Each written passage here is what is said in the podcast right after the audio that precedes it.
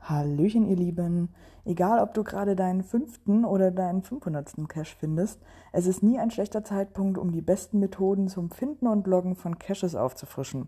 Befolge diesen Tipps, um den Cache in gutem Zustand zu halten und den Besitzern zu danken und natürlich auch den Neulingen ein gutes Beispiel für Geocaching zu geben. Mit dieser Einleitung gibt das Headquarter ein paar Tipps für eine gute Cacher-Etikette, Neben den eigentlich selbstverständlichen Punkten wie Logschreiben, den ordentlichen Zurückbau bzw. das Verstecken und den Umgang mit TBs wird im Blogbeitrag auch an die Verbesserung seiner Situ-Fähigkeiten appelliert. Denn technisch gesehen ist ein Cache-in, Trash-out-Event ein Event, bei dem Geocacher die Umgebung verbessern und einen cacherfreundlichen Ort erhalten.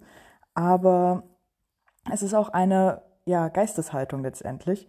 Sorge jedes Mal, wenn du geocachen gehst, dafür, dass du die Orte, äh, an denen die Verstecke sind, so gut oder sogar besser hinterlässt, wie du sie vorgefunden hast. Das heißt, nimm einfach eine Tüte mit und sammle ein bisschen Müll ein, wenn dort was rumliegt. Der Planet Erde ist unser Spielbrett und es ist zu unserem Vorteil, wenn wir ihn pflegen. Und das finde ich gut und zitiere an dieser Stelle gerne den Müllfluencer Florian aus Hessen.